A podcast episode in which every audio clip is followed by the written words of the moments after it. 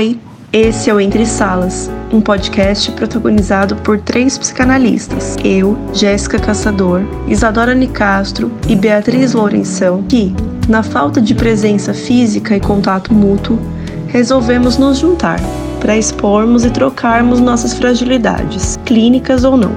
Nesse corredor, entre uma sessão e outra de análise, e entre distintas salas subjetivas, desabafamos e compartilhamos nossas experiências pessoais com a psicanálise. Entre e fique, o espaço também é seu. Oi, oi, oi! Como estamos? Mais um episódio do Entre Salas. Hoje falando sobre um tema polêmico que o próprio tema é uma pergunta. Si ou franciscano? Bom, vocês vão entender do que, que a gente está falando ao longo desse episódio. E aí, meninas, como vocês estão? Olá, tudo bem por aqui e por aí? Gente, tudo certo. Animada para falar dessa polêmica. Quando que a gente não traz polêmicas, né? Inclusive, fica essa reflexão. Será que um dia elas vão se esgotar? Nos últimos, eu me ouvindo, gente do céu, eu começo a ficar brava, sabe? Eu começo a levar a voz, é, é difícil para mim. Mas eu vou tentar não fazer isso hoje, vou tentar ser menos passiva-agressiva. Teve alguém que mandou mensagem no nosso Instagram que ah, quando a gente responde, eu e a Isa, né, lá no Entre uma e Outra, quando a gente responde as caixinhas de pergunta só escrevendo, as pessoas não sabem muito bem quem, quem que tá falando, quem que tá, ou, ou se sou eu, se é a Isa, mas aí as pessoas ficam tentando chutar, adivinhar quem que é. Aí teve um dia que eu respondi e eu tava um pouco mais direta, assim, um pouco mais. Acho que. Vamos usar a palavra direta, vai. Aí Incisiva. Pessoa... Aí a pessoa respondeu assim: Nossa, eu tenho certeza que é a Isa. Eu ouvi os últimos episódios do, do podcast, eu tenho certeza, já, já li pensando na braveza da Isa. Ai, meu Deus! e era eu. Olha, Isa, faz teu nome, hein? Ó, Isa é a pessoa braba. Mas dá Essa pra é a entender, né? imagem. Dá pra entender, a gente fica no tomado pela emoção, gente. É isso. O afeto toma conta e de repente a gente já tá aqui, ó. Não dá nem tempo de elaborar. A gente já tá cuspindo fogo. Bom, é, sobre o tema de hoje, eu acho que é algo que está inflamado na gente, já que uh, já está falando de cuspindo fogo aí, está inflamado na gente o tempo inteiro, assim. É, no nosso grupo de WhatsApp, a gente sempre manda relatos e questões e injúrias sobre o que a gente pensa, algumas coisas que mandam para gente e qual é o nosso posicionamento diante disso. E a gente vai trazer hoje um pouco desse posicionamento, então, que pode ser que seja polêmico, pode ser que não é o que todo mundo acredita, mas a gente está aí mesmo para discutir e colocar essa discussão em pauta e fazer vocês pensarem e questionarem. Enfim, é, sobre o pagamento, né? É, acho que não só sobre pagamento, mas sobre dinheiro. Com, porque, querendo ou não, a gente trabalha com dinheiro nesse mundo capitalista que vivemos e a gente precisa de dinheiro para pagar nossos boletos também. E aí, como é que faz? Né? A gente trabalha, a gente é autônomo, então a gente que cobra o tanto que a gente quiser, nesse caso, e isso é sempre questionado de alguma forma. Porque psicanálise aliada ao dinheiro parece que são campos totalmente distintos e que não se conversam. E aí, desde Freud, né, isso é, já aparecia. Pode ser que Freud, claro, também estava imerso em um contexto outro, né, elitista e tudo mais, mas isso já aparecia enquanto a função que o dinheiro tinha. E continua tendo uma função específica em uma análise. Vocês querem falar um pouquinho disso, meninas? Eu acho que antes da gente falar propriamente do dinheiro, a gente podia até falar sobre os custos de uma análise, de um processo de análise, é, porque os custos é, passam também pelo dinheiro, mas há outros custos, né? Há um custo psíquico de você estar tá ali remexendo aí nas suas questões, na sua vida, é, há um custo de deslocamento, por exemplo, até você chegar é, ao consultório do seu analista, ao custo de você precisar investir o seu tempo, ao custo de você precisar investir é, a sua libido para ir procurar, por exemplo, um, um analista, para você selecionar alguns, para fazer talvez uma primeira sessão, é, talvez o custo de ter uma transferência estabelecida, né, que não é sem custo também. Então, há muitos custos num processo de análise. Uma análise, eu acho que ela é custosa em termos materiais e não materiais. E talvez os termos não materiais sejam muito mais custosos do que os materiais. E aí é, eu acho que fica complicado a gente pensar em um processo de análise com todos os custos que ela tem, sem passar pelo principal norteador de custos da sociedade que a gente vive, né, do regime econômico que a gente vive, que é o dinheiro. Então, num, um processo de análise inclui também os custos financeiros, é, os, os custos materiais. E aí, esses custos materiais podem ser dinheiro e podem ser outra coisa também, que é o que a gente vê, por exemplo, é, na clínica escola, quando a gente atende ainda na faculdade, quem está se graduando em psicologia. Aqueles lápis de cor, tesoura que se pede no lugar do, do pagamento, né, como forma de pagamento, isso é um custo. Tem o custo da pessoa ir lá na papelaria e comprar o material específico que está sendo pedido, a canetinha X ou a tesoura é, outro X, né? É, tem, tem esse custo. Então, o custo, ele não necessariamente é em dinheiro, mas numa clínica particular, isso se mostra no dinheiro, isso passa também pelo dinheiro. Né? O dinheiro também entra na conta aí dos custos da, de uma análise. Com certeza. E acho que aí entra até um pouco no, no título que a gente escolheu dar para esse episódio, né? É psi ou é franciscanismo, né? O que eu estava fazendo uma pesquisa aqui no Google que procurando o significado do franciscano, né, do franciscanismo, e, e apareceu algo assim de uma pessoa que quer viver bem com todos, quer tomar a todos como irmãos. E aí me fica essa questão, né? Num mundo que, que é norteado pelo dinheiro, a gente vai acabar fazendo laços, estabelecendo relações a partir disso também, na nossa própria vida social. É muito difícil a gente sair da nossa bolha de privilégios, da nossa bolha de realidade socioeconômica, para construir vínculos com pessoas de bolhas totalmente distintas, né? Geralmente a gente acaba fazendo vínculos com pessoas que estão ali dividindo é, uma mesma realidade socioeconômica que a gente.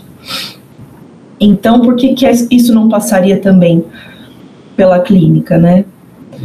Tenho colegas que atendem exclusivamente clínica social que trabalham de sábado e domingo, porque essas pessoas que ela, que ela atende não são pessoas que têm a disponibilidade né, de se mobilizar na rotina para comparecer a clínica numa segunda-feira, numa quarta-feira, por exemplo.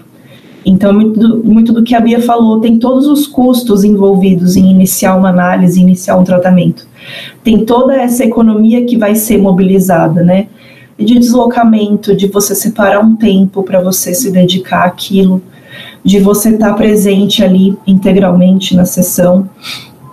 Então, eu acho que é um privilégio quem, por exemplo, pode fazer análise de quarta-feira, 10 horas da manhã.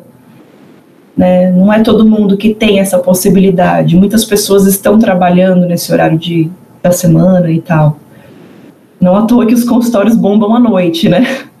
Que é o horário que a gente trabalha, porque as pessoas estão é, aí começando a ficar mais livres na semana e etc. Tudo isso tem a ver com, com uma economia, uma certa economia, né? E tudo isso também nos afeta enquanto profissionais. Não é simples, né? Quem aí trabalha de sexta-feira até as 10, 9 da noite sabe quanto que no, em épocas não pandêmicas isso era um pouco penoso, né? Você sai exausto do seu consultório, vê todo mundo já cestando pelas ruas e você está só começando a entrar no seu final de semana, você nem se desligou ainda das demandas da clínica. Isso também tem um custo para a gente, né? E não é financeiro, é um custo psíquico, subjetivo. Então, gente, olha, o tema é vasto. Eu já estive muito em conflito no começo da clínica por conta disso. Quanto cobrar, quanto não cobrar, por que cobrar? Hoje, para mim, isso está muito bem definido, até por conta do, de ter me embrenhado aí pela psicanálise, a gente acaba estudando e, e, tendo essa percepção da importância do dinheiro, do pagamento, né? Seja esse pagamento qual for, seja 20 reais, seja 100, 200, cada um vai ter uma possibilidade, né, de, de poder sustentar essa análise. Mas eu acho que o principal acontece sob a pele, né? Atrás da, daquilo que a gente não está vendo e que a gente só aposta junto com o paciente.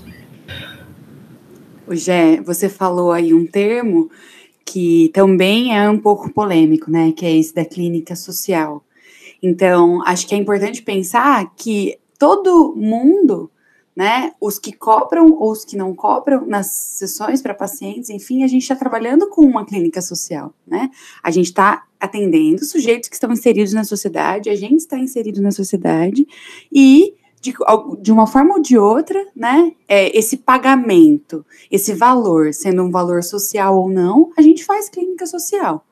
Aí é interessante pensar é, o quanto que esse valor social é também, como a Bia estava falando, um investimento, né?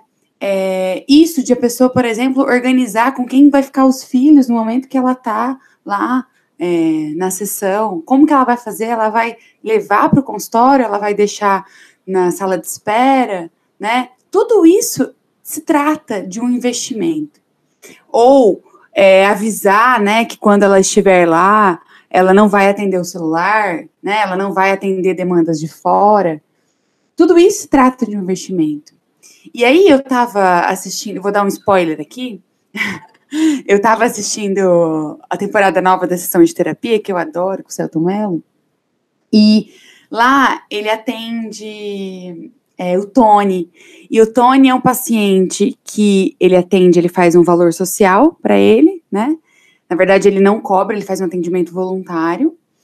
E o Tony, ele já atendia ele online e o Tony passa a ser atendido no presencial. É, e aí, esse analisante está muito incomodado com isso, de ele ser um, um menino preto, né? Um menino que é, é motoboy, e ele tá. Daí até o Caio, né, que é o analista, diz: Mas você cruza a cidade, né? Você cruza a cidade para estar tá aqui no meu consultório. Aí já tem um investimento seu. E, e ele fica muito, mesmo assim, ele fica muito incomodado, dizendo que sempre para ele foi dado esmola né? E que o Caio talvez estaria fazendo a mesma, o mesmo que todo mundo fez, que era dar coisas para ele que ele às vezes nem tinha pedido. É, e aí, depois de, enfim, não vou contar especificamente sobre, mas em, em, depois de um embrólio ali, um ato que ele faz em sessão, é, o Caio percebe e diz a ele: então tá, então tá difícil para você, né? Parece que tá difícil vir sem pagar. Então, como que a gente pode fazer? Vamos trocar trabalhos.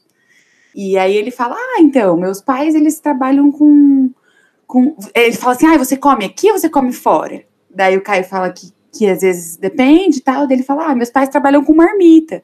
Então vamos fazer assim: toda vez que eu vier, é, eu trago uma marmita como pagamento. E daí eles fecham isso. E depois disso, o tratamento é outro, assim. Né? Eles, eles trocam, o, o, o, Tony se disponibiliza então a pagar aquele tratamento da forma que ele consegue, o Caio aceita, e depois disso é um outro tipo de tratamento. Então tem um marco aí, depois que eles combinam isso. Eu acho que é muito interessante pensar por essa via, porque eu acho que é aí é, que a gente pode trabalhar, assim. É, com pagamento, com pagamento simbólico ou não, com troca de trabalho, e eu acho que essa é uma pergunta interessante que a gente faz muitas vezes no início ali, nas entrevistas preliminares com esses analisantes, né, com esses possíveis analisantes, que a gente pergunta para eles: então, e aí, quanto é que você acha que você consegue pagar, né? E aí, isso não é só quanto você consegue pagar de dinheiro, né? É, muitas vezes a gente já tem um valor pré-estabelecido que tem que ficar às voltas desse valor. Mas o quanto que você pa consegue pagar para estar aqui? Então, quanto que você consegue investir nesse seu tratamento? Que é muito além do dinheiro, percebe? É muito, é muito. O dinheiro é um recorte, né? Do quanto que ele está investindo. Ele está investindo com muita outra, muitas outras coisas. E o dinheiro está investido de coisas que a gente tem que ficar é, alerta para a gente não se precipitar de tomar o dinheiro como puramente um precificador da sessão, né? Quantas vezes o paciente é, diz assim que vai pagar um valor super alto, mas por trás disso tem uma coisa de querer te impressionar, querer né, conquistar o analista dizendo que ele é um bom pagador, que ele paga muito alto e não sei o quê. Então a gente nunca pode levar isso em, né, como ao pé da letra. Sempre tem algo por trás desse pagamento, né? É, tem um monte de, de questões Bia, você vai dizer alguma coisa? Diga lá. Sim, e olha só, essa questão, é, o manejo do caso também passa pelo pagamento. Então, eu atendi um caso é, que é, a gente combinou em uma primeira sessão como que ia funcionar é, esse, esse tratamento, então o valor que ia ser pago, a forma como ia ser paga. E, e, eu, a gente combinou se, é, se, como eu ia cobrar, se ele avisasse muito em cima da hora, ou se ele faltasse, esquecesse a sessão. Eu, eu combinei com ele que eu pagaria, né, se ele não desagendasse essa sessão antes. E aconteceu lá pelas tantas, depois de meses de atendimento, de, desse paciente esquecer a sessão. Eu fiquei esperando, ele não veio. E aí no dia seguinte, ele lembra. Ele falou assim: Nossa, Bia, eu esqueci da sessão, achei que fosse hoje, né? Tava com a cabeça em outro lugar. É, e aí ele pergunta: Será que seria muito pedir para você não cobrar essa sessão? E, e aí foi muito difícil, assim, para mim, porque é, nessa hora né? É, se você não toma cuidado, você pode dizer alguma coisa ali que vai te é, tirar daquele lugar, né? Dessa operação mesmo de analista que você está é, fazendo funcionar ali. E aí eu respirei, pensei, né, o que estava acontecendo, pensei no caso, e aí eu falei assim, olha, é, não, é importante que aqueles combinados que a gente fez numa primeira sessão se mantenham, né? É importante para o seu tratamento que isso continue operando. E aí aproveitei para perguntar se ele tinha algum problema com isso, o que estava acontecendo agora, que ele queria mudar é, esse combinado que a gente fez em uma primeira sessão e tal. E, e aí ele falou assim, não, tudo bem, é que não sou eu que pago a sessão, eu fico um pouco, com um pouco de dó de quem paga essa sessão para mim e tal, por eu ter esquecido, pisado na bola e tal, mas tudo bem. Né? E aí, o que que acontece? Se eu não tivesse feito essa marcação, né, o que, que ele estava me pedindo é: será que aquilo que eu faço aqui você pode relevar?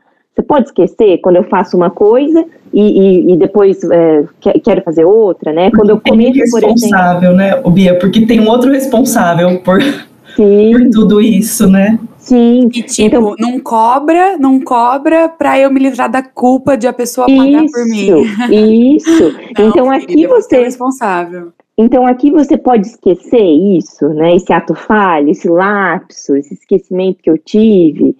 E aí, né, não é só sobre o dinheiro, aliás, é muito menos o dinheiro do que qualquer outra coisa. É realmente é, um manejo ético que tem que ser feito ali para que o tratamento continue funcionando. Então, olha, aqui não. Aqui eu não esqueço aquilo que você faz. Né? Se você está pedindo para eu deixar de cobrar a sessão porque você esqueceu, não, aqui eu não esqueço.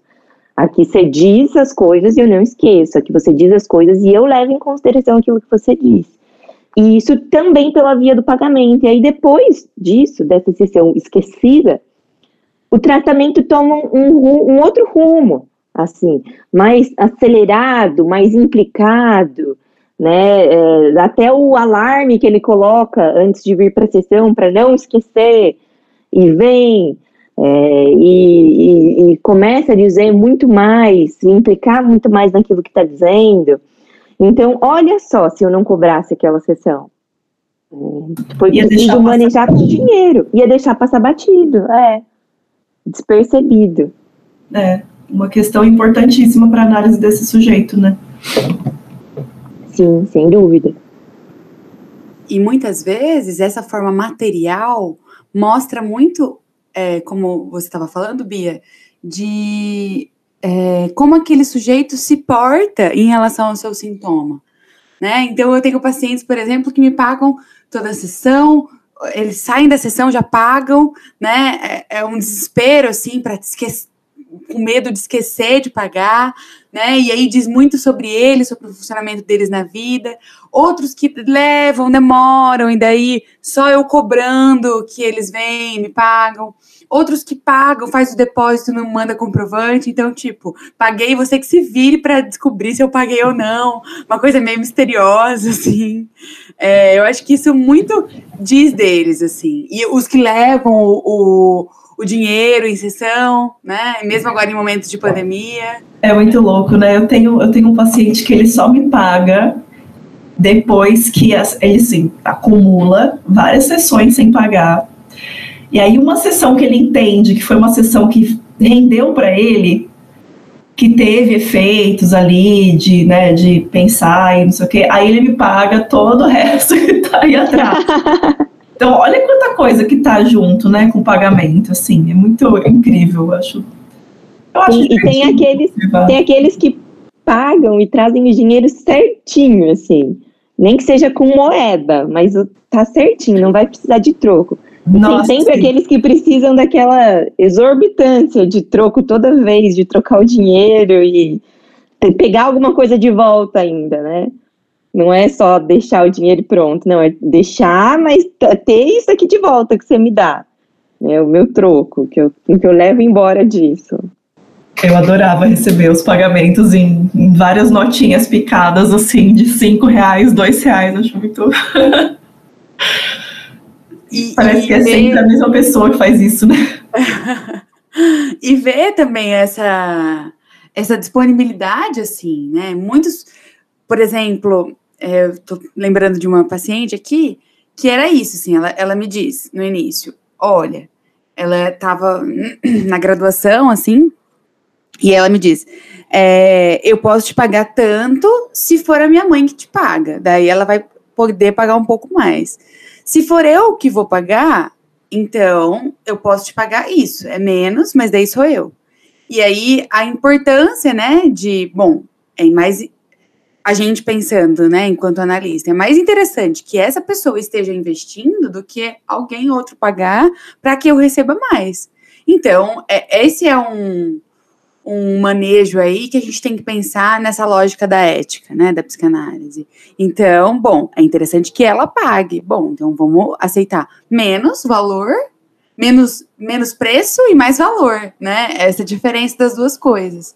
Então ela vai pagar. E aí era isso, assim, ela fazia. Ela estava na, na, faculdade, fazia graduação e tudo mais, e trabalhava em um bar à noite para poder pagar a análise. E olha só, né? É, olha o que que ela se dispunha, né, para que aquele trabalho, aqueles efeitos se mantivessem, né? E o quanto que era importante aí para ela que ela é, estivesse nesse espaço. Então, Muitas vezes ela tinha que trabalhar no lugar que ela não queria, que era muito difícil, saía muito tarde da noite, perigoso, não sei o quê, para que ela pudesse ter esse espaço. Infelizmente, né? A gente não quer também que o paciente passe por esses, é, por esses percalços aí, para estar ali com você. A gente não quer isso, né? Que bom seria se todo mundo pudesse se todo mundo tivesse essa possibilidade de estar ali e de ter esse espaço privilegiado realmente, né? É, para falar, para tratar das angústias e para se ver de uma outra forma. Mas, já que não é possível para todo mundo, e já que é, esse mundo é realmente nessa desigualdade toda, o que aquelas pessoas podem fazer para que aquele espaço ainda seja acessível a elas, né? E o que a gente pode fazer também enquanto analista. E é uma possibilidade, pagar e se implicar, né?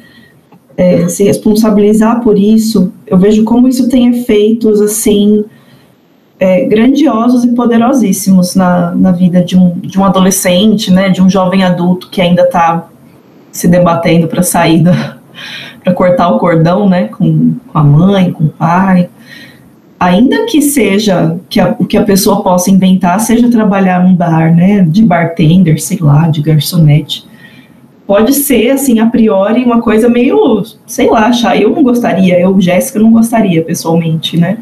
Mas se isso me trouxesse a possibilidade de construir, né, um espaço subjetivo meu que ninguém ninguém manda, ninguém se responsabiliza por mim, putz, é um certo alívio, né? traz um respiro aí importante para um futuro próximo, para uma construção né, temporal aí, a longo prazo. Acho que é o primeiro passo bem dado.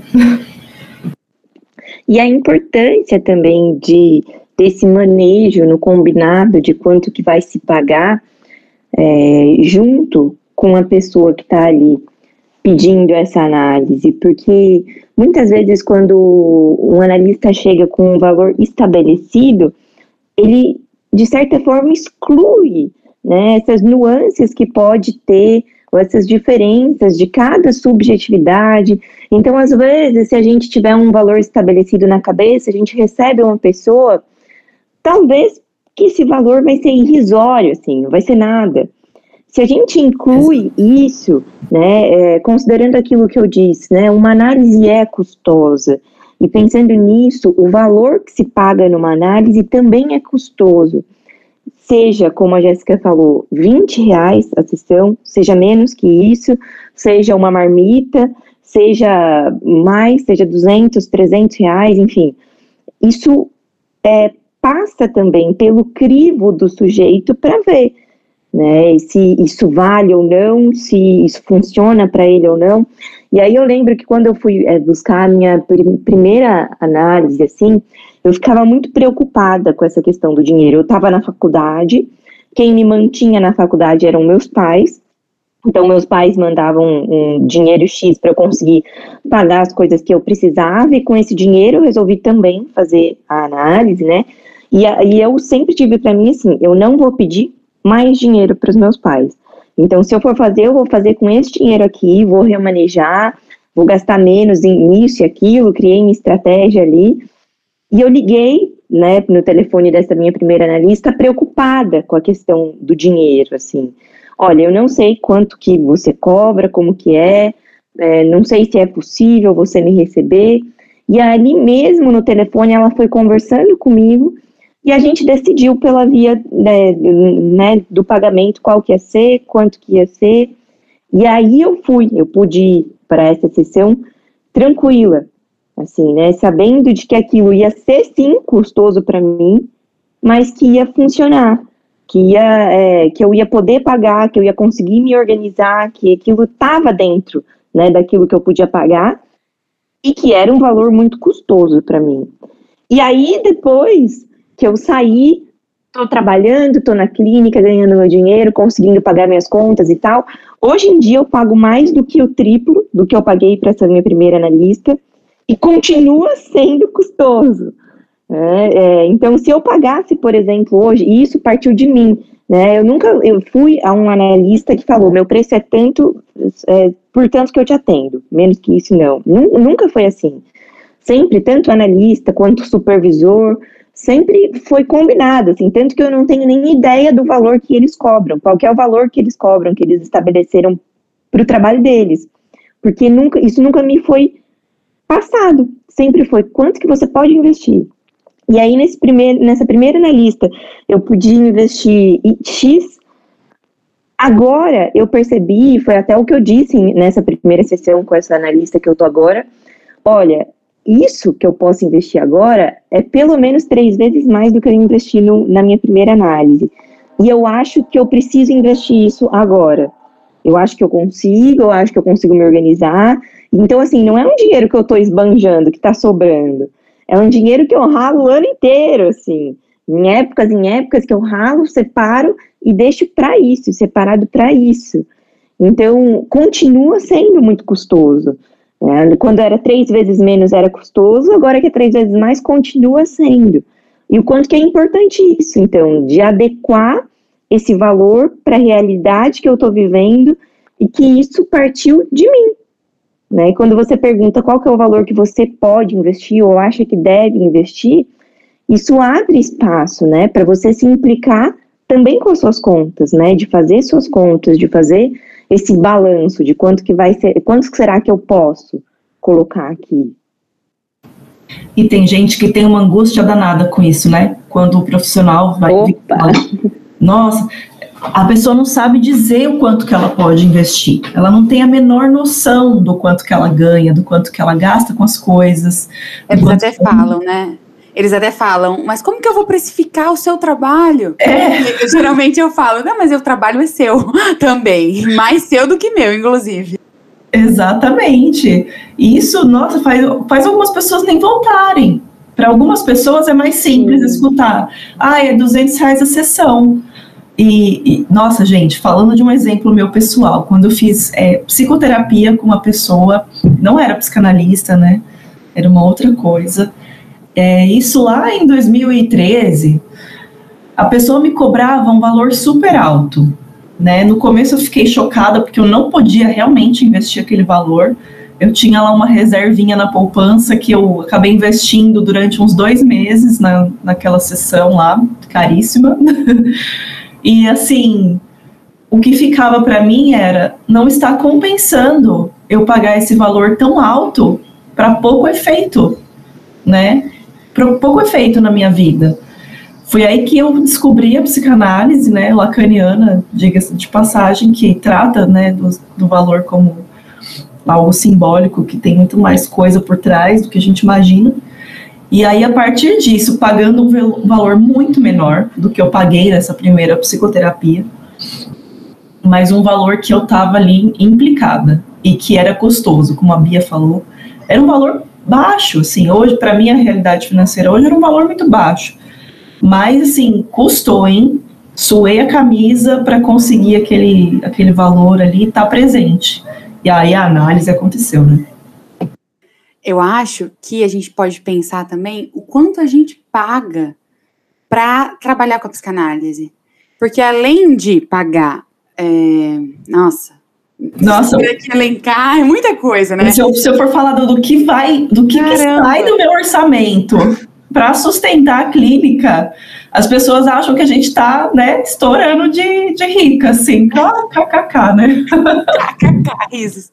Não, então, é isso, tipo, é, é aluguel de sala, é CRP, é alvará, é, é análise, supervisão, etc, etc, etc, cursos, né?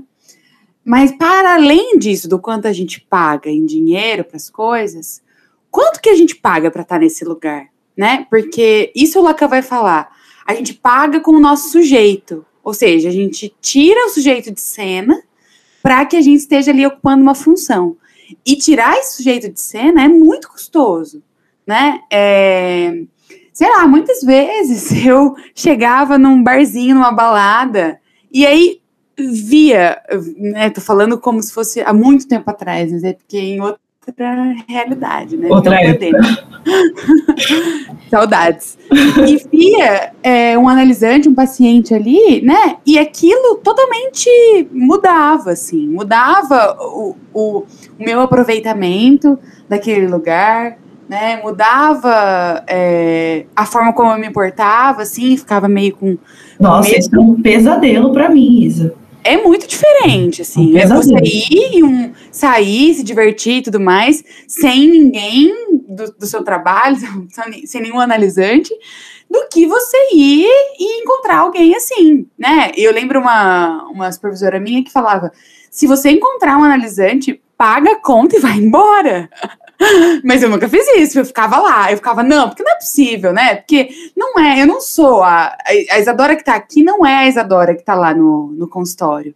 Né? Não, não é a mesma pessoa, aquela coisa, né? Você não é o seu trabalho. Então eu tentava bancar isso que eu não estava sendo ali no consultório, que eu estava sendo ali no barzinho. Mas é, é, muito custoso você estar nessa posição, né? E, e além, para além disso, né? É muito custoso ter escolhido isso, sim tem que ter alguma outra coisa tem que sustentar esse negócio que não seja o dinheiro, né? Tem alguma outra coisa é, que seja do nosso de desejo que sustenta essa tal dessa profissão, que eu nem, nem sei se a gente pode chamar assim, né? Que é, não, é, não é o dinheiro, né? Literalmente, assim. Ontem, por exemplo, a gente está gravando uma segunda. Ontem, é, uma paciente me ligou, domingo à tarde, assim. Eu tava começando a assistir uma série. O paciente me ligou em desespero, assim, né? Muito mal, e aí eu vou. É, é isso, muda totalmente o domingo, muda totalmente uma quebra em toda a sua rotina, todo o seu final de semana, etc. Tudo.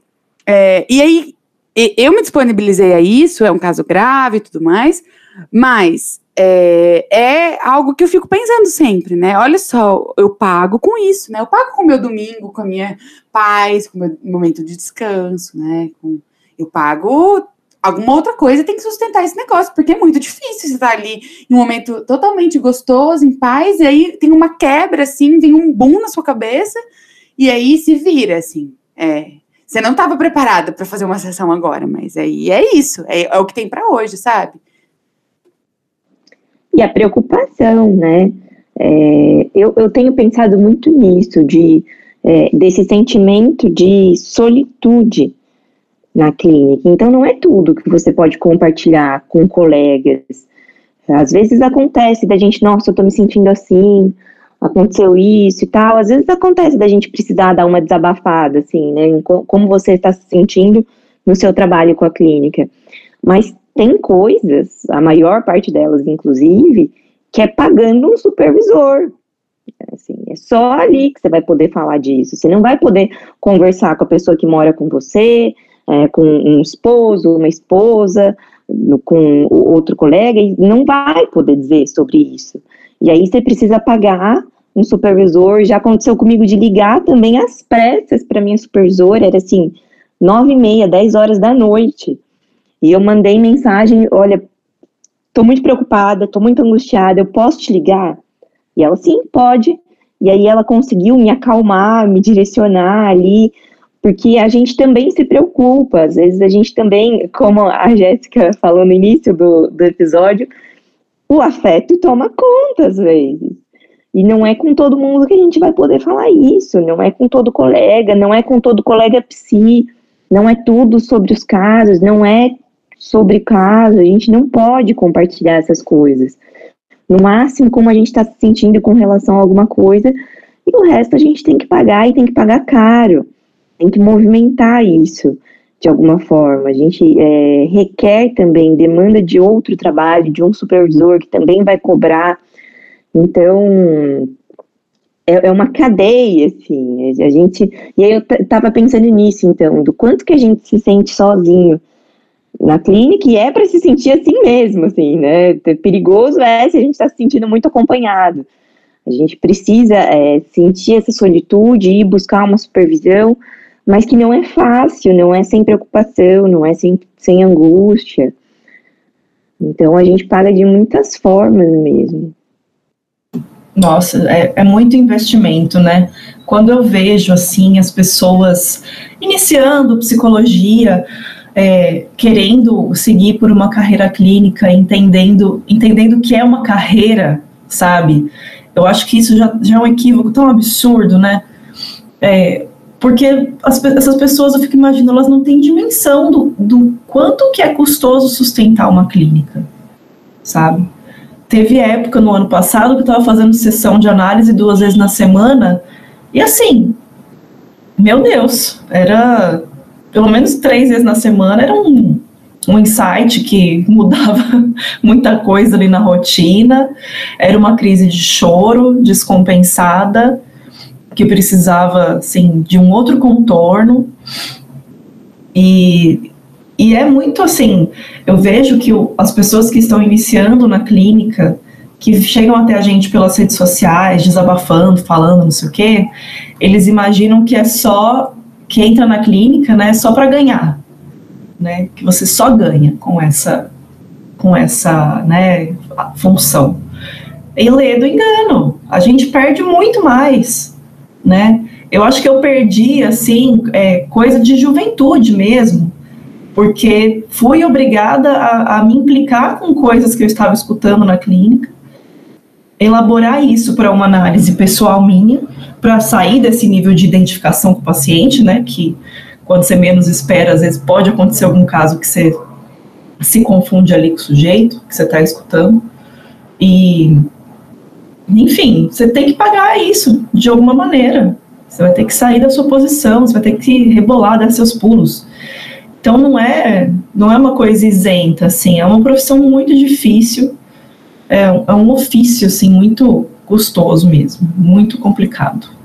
E o pagamento vem nesse sentido, como uma forma de troca né, de que o analista ele vai se dedicar a ouvir aquele sujeito naquele momento e abdicar então da sua própria subjetividade, da sua pessoalidade.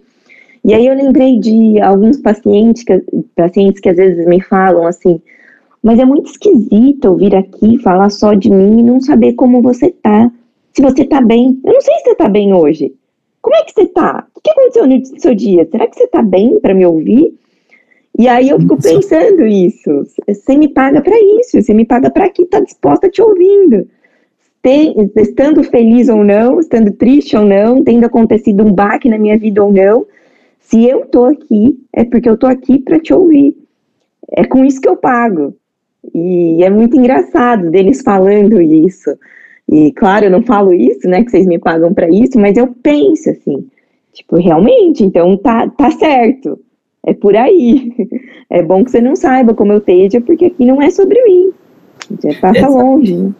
E o quanto que a gente tem que se poupar, eu, pelo menos eu faço muito essa economia psíquica, né? De me poupar, de, de me desgastar com coisas que antes eu, nossa senhora, perdia meu tempo ali, né? Me desgastando com coisas que hoje eu falo, não, não posso entrar nisso porque eu tenho um trabalho para fazer, eu preciso conservar aqui a minha, minha mentalidade, meu, meus afetos, tudo que me atravessa precisa estar tá mais ou menos no lugar, assim, mais ou menos, né? Porque completamente nunca vai estar, tá. mas minimamente ali é, arranjado precisa estar, tá, senão não trabalha. E se não trabalha, não tem trabalho. Eu acho que é é isso que vocês estavam falando, é, entre ganhos e perdas, né?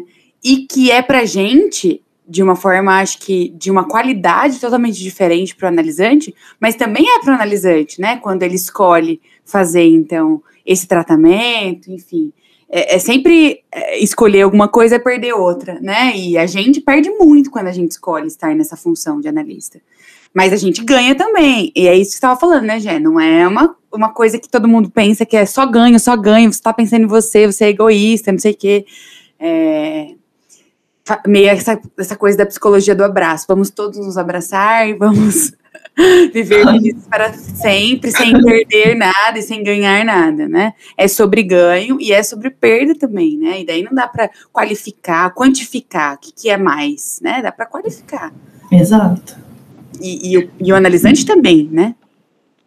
E aí tem uma coisa, para a gente ir encerrando, antes da gente entrar para os quadros, que eu fiquei pensando aqui.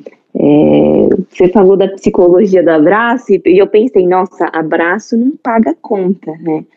E aí eu fiquei pensando nesse caso que você trouxe, por exemplo, de um paciente que paga com a marmita. Isso só é possível se o analista se organiza financeiramente para conseguir suportar qualquer tipo de pagamento, inclusive uma marmita por semana. Exatamente.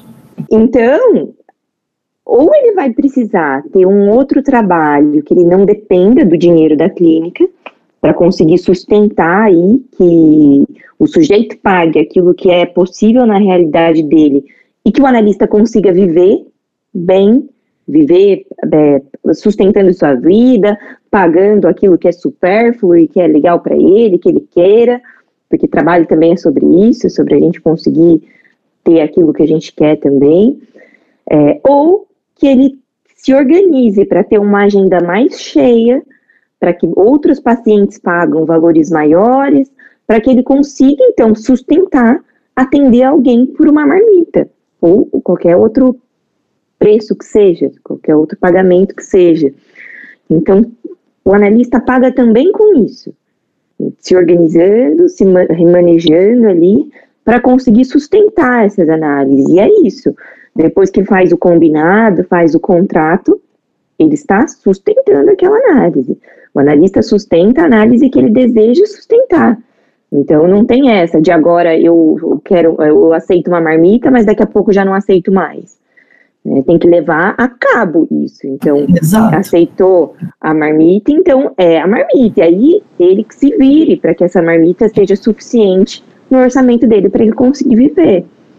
Então paga também com isso, né? É igual quando perguntam assim para mim: "Ah, você tem indicação de algum colega que atenda por valor é, mais abaixo do, do mercado?" Eu falo assim, eu penso, né? Eu não conheço ninguém que só atenda clínica social.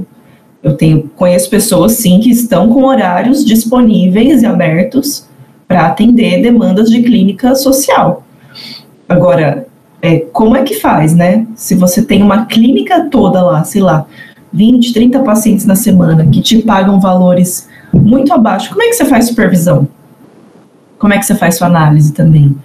E aí entra muito no que a Bia falou. Você vai se responsabilizar por uma clínica de 30, 20 pessoas pagando valor bem social mesmo, é, beleza, mas como é que você vai se responsabilizar por isso?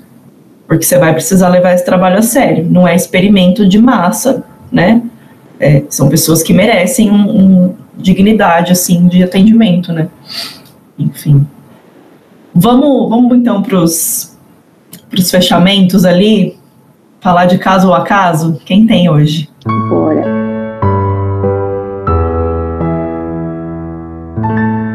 Vamos explicar antes o que, que são esses quadros para quem está chegando agora? Vamos. É bom que me explica também, porque eu sempre esqueço o que é caso a caso. Confundindo.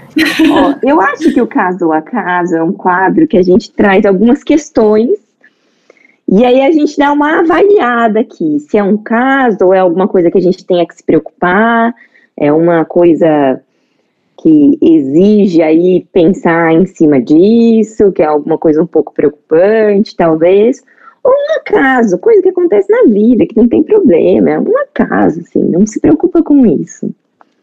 Quem tem caso ou acaso hoje? O acaso é aquilo, né? Um cachimbo às vezes é só um cachimbo. E o caso é, um cachimbo pode ser outra coisa. Boa. Eu tenho um caso ou acaso hoje.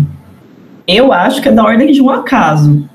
Mas é o seguinte: já aconteceu com vocês quando no mesmo dia você tem lá, sei lá, sete atendimentos no dia. Desses sete atendimentos, pelo menos três pessoas levantaram a mesma temática. Assim, por exemplo, me aconteceu na semana retrasada.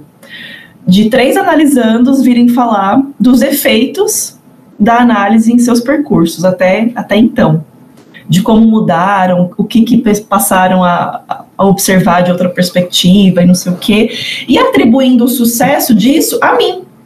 Né? Claro que a gente vai manejar isso tal, mas eu acho curioso, por que que nesse dia três pessoas distintas resolveram falar disso, trazer isso, sabe? Caso ou acaso? Os astros talvez expliquem. Astrólogos, comentem aqui, por favor. E quando eles levantam a bola que você acabou de levantar lá na sua análise? Acontece também. Nossa, daí toma na cara, né? Daí se daí vira. Você precisa dar uma respirada. Se vira, peão. Você chega até bambeia, assim, você tá cai da cadeira um pouco. Vai, Bia, traz o seu caso a caso.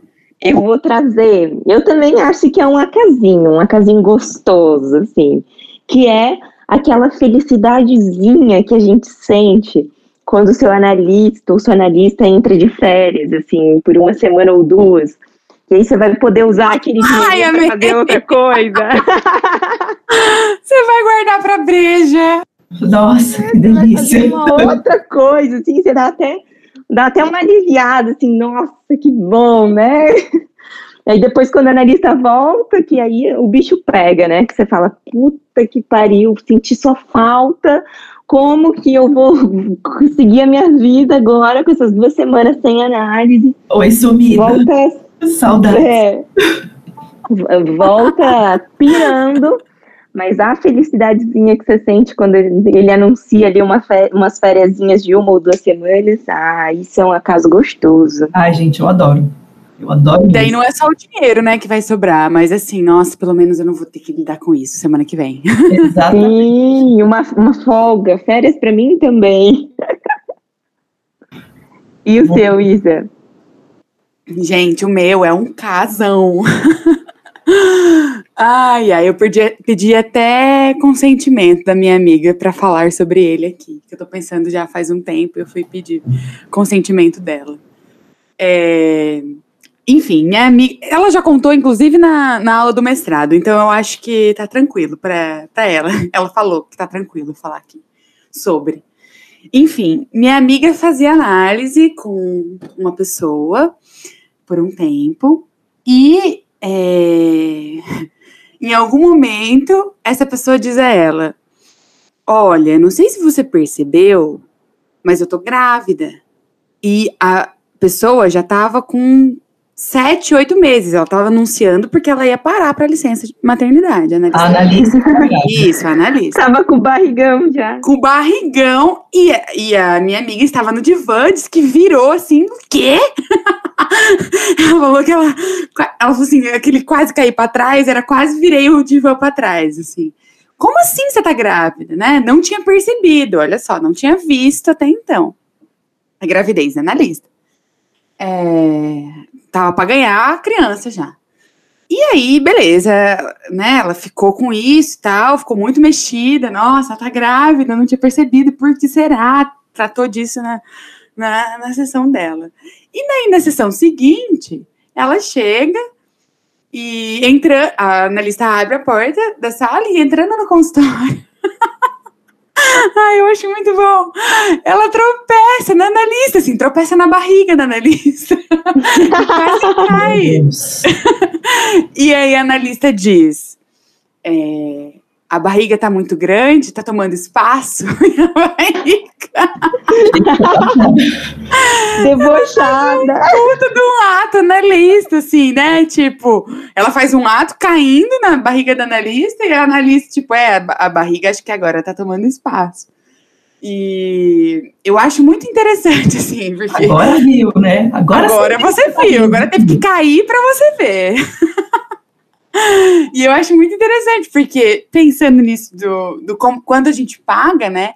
Olha só, gente, a gente, se a gente escolher ter filho, a gente vai pagar por isso, em sessão. A gente vai ter, de alguma forma, que remanejar o que, que esses, como é que esses pacientes vão lidar, né? Aquilo em transferência, né? A gente vai ter que passar por esses momentos aí que a pessoa tem que tropeçar para ver o que ela não tá querendo ver há sete, oito meses, entendeu?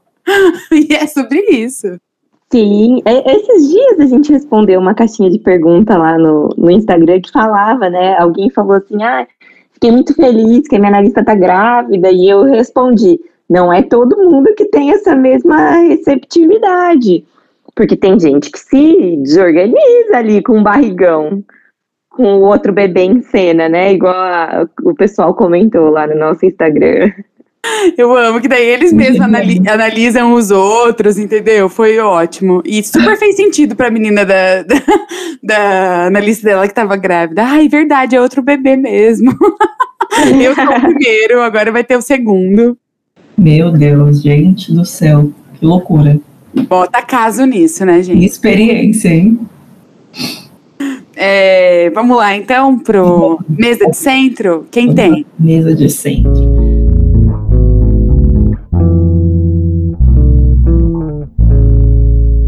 Gente, minha mesa de centro, pensando no tema de hoje, eu queria recomendar um texto que eu escrevi mesmo, fazer o meu vender o meu peixe aqui, né?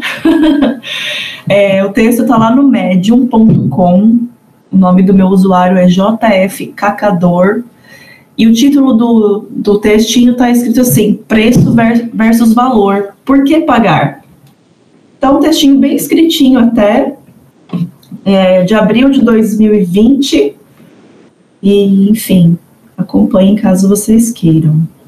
Vocês me... É muito bom esse texto. Tem um, um, áudio que você gravou também no seu Instagram que é muito bom sobre esse tema, né? Tem esse áudio que eu falo um pouco da minha, da minha experiência como analisando no, nesse início da análise e um pouco do meu sintoma com o dinheiro. Então, vale a pena lá escutar. E você, Bia, tem um mesa de centro? Ai, no meu tem, mas eu fiquei em dúvida, assim. A, a indicação que eu quero dar. Ah, vou, vou dar as duas, assim.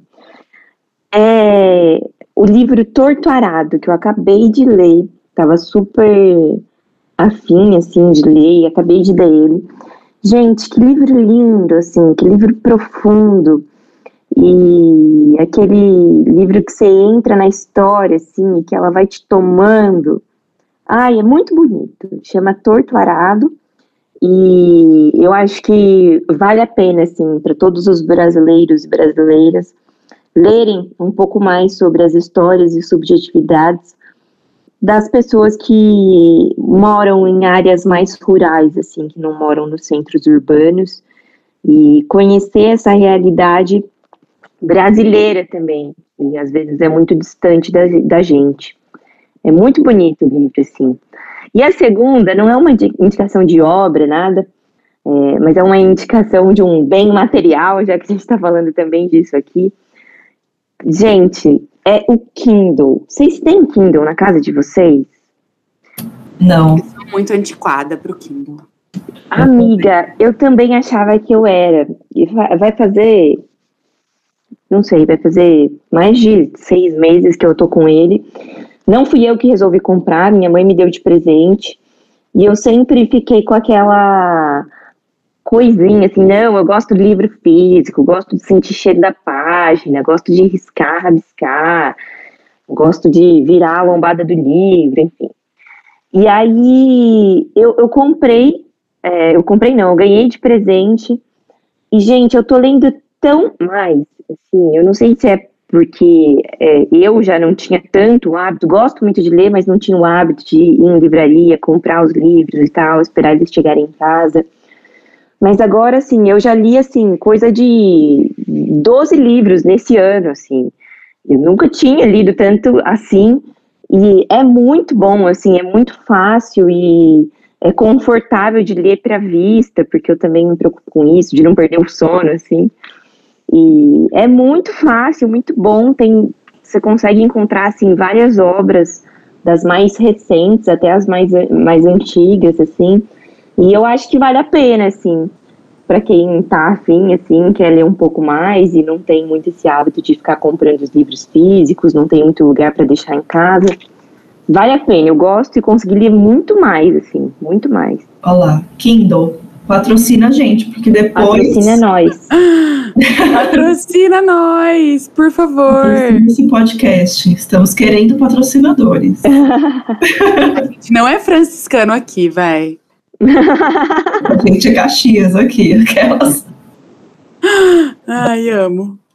Ai, eu vou indicar a série que eu comecei a ver, ainda não terminei. É uma série brasileira, tá na Amazon Prime. É, chama Dom. Não sei se vocês já ouviram falar. É com o Gabriel Leone e mais um, uma par de pessoas boas, assim, atores e atrizes. É muito interessante. É a história de um menino é, criado em Copacabana, da Zona Sul, e que entra para o mundo das drogas, assim, do tráfico. Mostra muito a relação, as questões raciais, assim, a diferença dele com um amigo que era o filho da empregada, negro, né, que é, morava na favela, e ele, da Zona Sul, então os dois se juntam aí formam uma quadrilha, é, mostra a relação dele com o vício, né, com essa dependência de cocaína, que é muito bizarra, assim, a relação do pai com ele. Ele é, o pai é um policial, foi policial a vida inteira, e ele é muito parecido com o pai, só que no é, no mundo da quadrilha. E o pai, assim, todo certinho, exatamente como ele, o método é o mesmo, só que daí na polícia, assim. É muito interessante pensar nessas relações paternas, é, na relação dele com a dependência, nas questões raciais. Eu super indico, tô adorando, tô no quinto episódio já.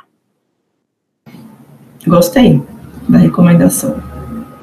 É daquelas séries que você não consegue parar de assistir, sabe? Muita coisa acontecendo, não sei o quê, e nossa, vai, você vai horas vendo aquilo. Tá aí uma boa série e tá aí uma boa dica, viu, Bia? Um Kindle. Agora que você falou que não agride tanto as vistas aqui. Não, não agride. Você consegue abaixar a luz é, é, sem perder o sono, assim. Vale a pena. E é isso, temos um episódio. Temos um episódio. Temos. Agora, o que a gente tem depois dele? Só Aguardando o mundo tirar. ai, ai. É isso então, gente. Pessoal, Bora. Antes da gente finalizar, queria dizer para vocês enviarem os seus relatos para a gente de sonhos na pandemia. Vamos gravar aí um, um segundo episódio para falar de sonhos. Ainda não sabemos quando, mas gostaríamos muito de contar com os relatos de vocês. Escreve para a gente por e-mail, pode ser textão, pode ser uma tese, pode ser um tratado, se você quiser e tiver coragem de escrever. E se você quiser muito ajudar a gente, pode ser 20 linhas, que a gente vai adorar, vai facilitar a vida do nosso produtor e da gente também, para fazer a triagem aí desses materiais. Tá bom? Olha, mas já que o sonho é do sonhador, coloca também as coisas que você percebeu do seu sonho, né? Não vai só contar o que aconteceu, que aí a gente não vai ter o que fazer. a não ser, é, a não, não ser pede pra gente Google, analisar. É, a não ser abrir o Google e escrever o que, que significa sonhar com determinada coisa. Então, a louca. Se implica, se implica, escreve. É. Exatamente, se implica. O e-mail da gente é entresalas.podcast.gmail.com. Confere, produção. Confere, confere. Conferido. Aguardamos os relatos de vocês. E como diz a produção aqui, parimos o episódio, já que estamos falando de gravidezes e afins. Foi um parto é, fluido, eu diria. Puerpérias que somos, bora! Bora para nossas casinhas. Bora. Até semana que vem. Beijo. Boa semana para vocês. Esse foi mais um episódio do Entre Salas. Estamos no Instagram, no arroba Entre Salas Podcast. Sempre que quiser nos enviar mensagens, questões, desabafos e injúrias por lá, fique à vontade. Contamos com a produção de Fili Faria e edição de áudio de Fili Faria e Matheus Carone. Até o próximo Entre Salas.